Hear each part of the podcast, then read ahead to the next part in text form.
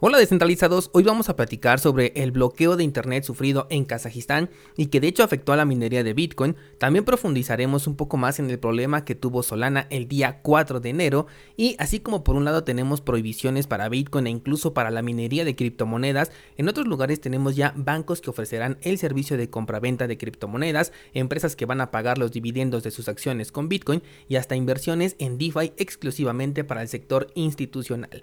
Por si fuera poco, ya tenemos la primera aplicación DeFi corriendo dentro de la red de Cardano y no, no fue ninguna de las que estábamos especulando. De todo esto vamos a platicar el día de hoy. Hola de nuevo y bienvenidos a Bitcoin en español. En este podcast adoptamos la filosofía de una economía sin intermediarios, una interacción económica punto a punto que nos permite transferir valor sin ninguna clase de restricción. Hemos cambiado las cadenas centralizadas que limitaron nuestra economía durante años por cadenas de bloques que entregan transparencia a nuestra interacción económica. Y todo gracias a Bitcoin. Te doy la bienvenida a Bitcoin en español, un espacio donde somos libres, somos soberanos, pero sobre todo somos descentralizados. Antes de comenzar el episodio, quiero comentarte que ayer un descentralizado me hizo llegar una imagen de unas personas en Facebook que se están haciendo pasar por Bitcoin en español pidiendo dinero para multiplicártelo. Y lo peor de todo es que te lo están pidiendo en Ethereum. Saben perfectamente que yo esa criptomoneda no la toco por nada. Así que no cabe duda de que se trata de una estafa. Tengan mucho cuidado. Ya saben que dentro de este eh, programa y de todo el contenido que hago, yo no regalo en ningún momento criptomonedas, no regalo dinero. Las únicas dinámicas que hago se hacen a través de las redes eh, oficiales. Las hacemos a través de este canal, las hacemos a través de YouTube. Así que si no lo escuchas primero aquí, quiere decir que no es una realidad, ¿vale? Así que mucho cuidado descentralizados. Bueno, comenzamos ayer, te comentaba sobre la línea tendencial que tenía Bitcoin en el gráfico y te decía que si la respetaba, entonces lo que seguiría sería un movimiento alcista y de lo contrario, o sea, si lo perforara, podría buscar la zona de soporte que está entre los 40 y los 42. Bueno, pues esta línea dibujada fue perforada y el precio cayó hasta los 42.500. De hecho, considero que el precio aún puede seguir cayendo un poquito más, todavía tiene más abajo el nivel de soporte e incluso tenemos un falso rompimiento hace un par de meses en los 39.600 lo cual podría servir de piso para el precio. Eso sí, estamos en un punto muy delicado, sobre todo porque existe la posibilidad de entrar en un nuevo movimiento bajista, lo cual iría de la mano con la estrategia que manejamos en el marco temporal de una semana. Por otro lado, hay oportunidades muy interesantes en algunas altcoins. En esta ocasión me puse a ver Polkadot, ayer hablé de cadena, que tenía un buen punto de compra, y ahorita veo a Polkadot con una buena oportunidad de entrada. Eso sí, considera que si el precio de Bitcoin sigue cayendo, entonces también las altcoins van a bajar de precio. Así que considera cualquier clase de inversión por lo menos a mediano plazo y probablemente a un plazo largo. Ayer me preguntaba un descentralizado si es que no utilizo órdenes de compra superiores a dos días, esto con respecto al comentario que hice en el episodio pasado de que casi yo no tengo dinero en monedas estables y la verdad es que casi no pongo órdenes de compra. Regularmente yo lo que hago es comprar a precio de mercado porque como siempre tengo a la mano la computadora y mi celular, pues lo que hago es poner alertas en el teléfono cuando un precio está llegando a mi punto de entrada y de ahí pues yo ya voy monitoreando el precio para comprar en el momento exacto o bien solamente si sé que voy a salir y no tendré oportunidad de comprar a precio de mercado es cuando sí llego a colocar una orden de compra a precio específico. Pero regularmente mi estrategia es que si yo ya sé que voy a comprar cierto activo, pues simplemente espero al momento adecuado y compro a precio de mercado. Así además me mantengo fuera de los exchanges centralizados porque lo realizo a través del exchange de cursos bitcoin.com que como bien sabes es anónimo. Otra cosa que ayer comentaba con un descentralizado es qué hacer cuando no tienes liquidez para aprovechar los movimientos bajistas de Bitcoin. En estos casos yo suelo utilizar dos estrategias diferentes. La primera es dar el tarjetazo. Considerando que esta compra estará ligada a mi identidad, entonces lo que hago es comprar neutrino dólar ya con la tarjeta y de ahí lo convierto a la moneda que yo quiera comprar. Tomando en cuenta que ese saldo utilizado lo voy a liquidar a la brevedad posible para no pagar ninguna clase de interés por el uso de la tarjeta. La otra estrategia es que siempre cuento con una plataforma de préstamos inmediatos en dinero fiat. No se trata de una plataforma cripto, por eso no doy el nombre, es un servicio totalmente mexicano que te presta en segundos y hago lo mismo, solamente pido aquello que sé que puedo pagar dentro de la misma semana porque este me cobra interés por día y ahí es donde aprovecho para comprar lo que necesito en cripto. La base de estas dos estrategias que te comento es simplemente no endeudarse, sino liquidar lo más pronto posible para evitar pagar intereses o pagar el menor posible, como en el segundo caso que te digo que me cobra por día, pues nunca pago más de 5 dólares de interés, que para el sector cripto pues eso se recupera en un abrir y cerrar de ojos. Así que puedes tomar en cuenta lo que yo hago para crear una estrategia que se adecue a tus necesidades y si no se puede pues no te preocupes, siempre hay nuevas oportunidades en el mercado, tampoco es el último tren, ¿vale? Vámonos ahora sí con las noticias y comenzamos con el bloqueo de Internet en Kazajistán. Esto es muy importante en el corto plazo, sobre todo porque la saturación en la blockchain de transacciones ha incrementado. Las comisiones al momento en el que estoy grabando este episodio están cerca de los 20 satoshis por byte y normalmente a estas horas en estos momentos han estado entre 1 y 5.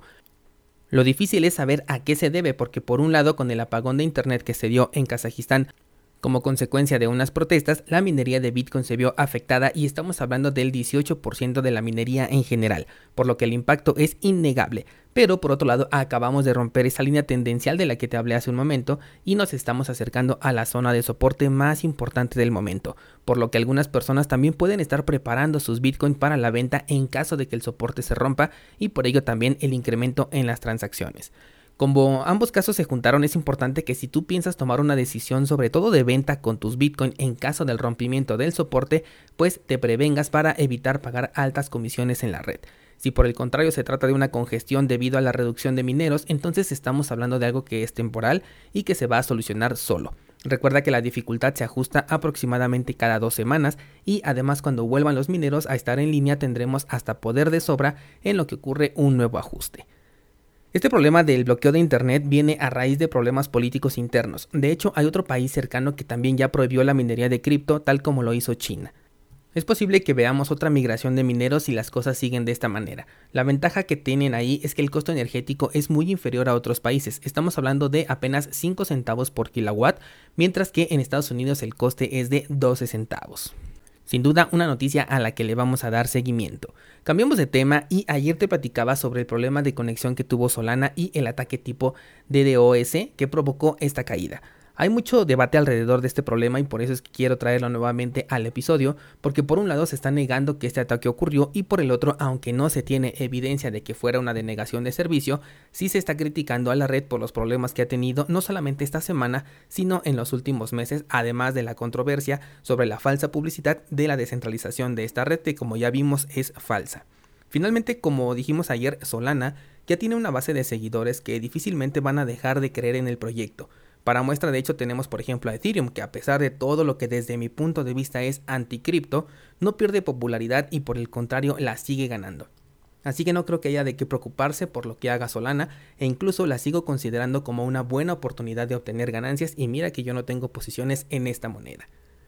Pasemos a otro tema y este será mixto porque tenemos noticias contrarias al bloqueo de Internet y a la prohibición de la minería de cripto. Te estoy hablando ahora de adopción. Y es que comenzamos con un banco italiano el cual ha dicho que ya pondrá a servicio de los usuarios una forma para comprar y almacenar criptomonedas de una manera mucho más segura que la nativa. Evidentemente esto último es marketing, pero esa es la forma en la que acostumbra trabajar un banco.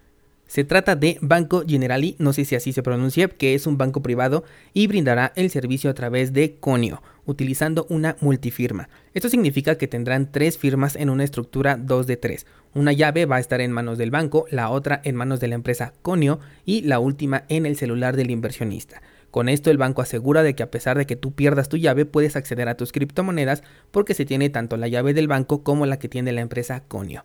Lo que no te dicen es que al tener ellos dos de las tres llaves existentes también pueden utilizar tu dinero de la manera que mejor les convenga, por lo que la custodia en ningún momento está contigo, porque como usuario dependes ya sea del banco o bien de Conio para reclamar tu dinero. Y repito, no está mal, es la forma en la que trabajan los bancos y ya cada quien decide de qué manera utilizar su dinero. En este podcast yo promuevo la manera descentralizada, pero quizás alguno de ustedes no se siente con la confianza de cargar con semejante responsabilidad y prefiera utilizar esta clase de servicios que seguramente veremos cada vez en más países y con más instituciones bancarias. La otra noticia en temas de adopción es que una empresa que se dedica a la infraestructura de tecnología blockchain llamada BTCS informó que será la primera empresa que cotiza en Nasdaq que ofrecerá sus dividendos en Bitcoin directamente. Los inversionistas van a poder elegir entre recibirlos en dinero fiat o bien hacerlo en la criptomoneda madre y con este anuncio las acciones de la empresa tuvieron un repunte considerable. Esto es algo que todavía no habíamos visto o por lo menos yo no recuerdo haberlo mencionado. Es probable que otras empresas tomen este ejemplo y ofrezcan también dividendos en cripto. Para completar esta sección de adopción tenemos el lanzamiento de la nueva plataforma de AVE enfocada en inversionistas institucionales, con lo cual pretende cubrir el sector que estaba descuidado. AVE está enfocada en productos DeFi y por la naturaleza de estos mismos eran productos que estaban fuera del sector institucional. Bueno, pues ahora AVE abre las puertas con el debido respaldo a esta clase de inversionistas. Sin duda que el token de AVE ahora tendrá más fuerza con esta decisión y quizás lo quieras considerar para tu portafolio.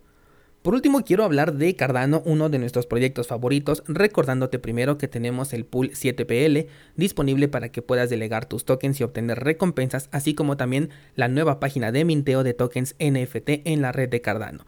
Te voy a dejar ambos enlaces en las notas de este programa por si quieres utilizar estos servicios que ponemos a tu disposición.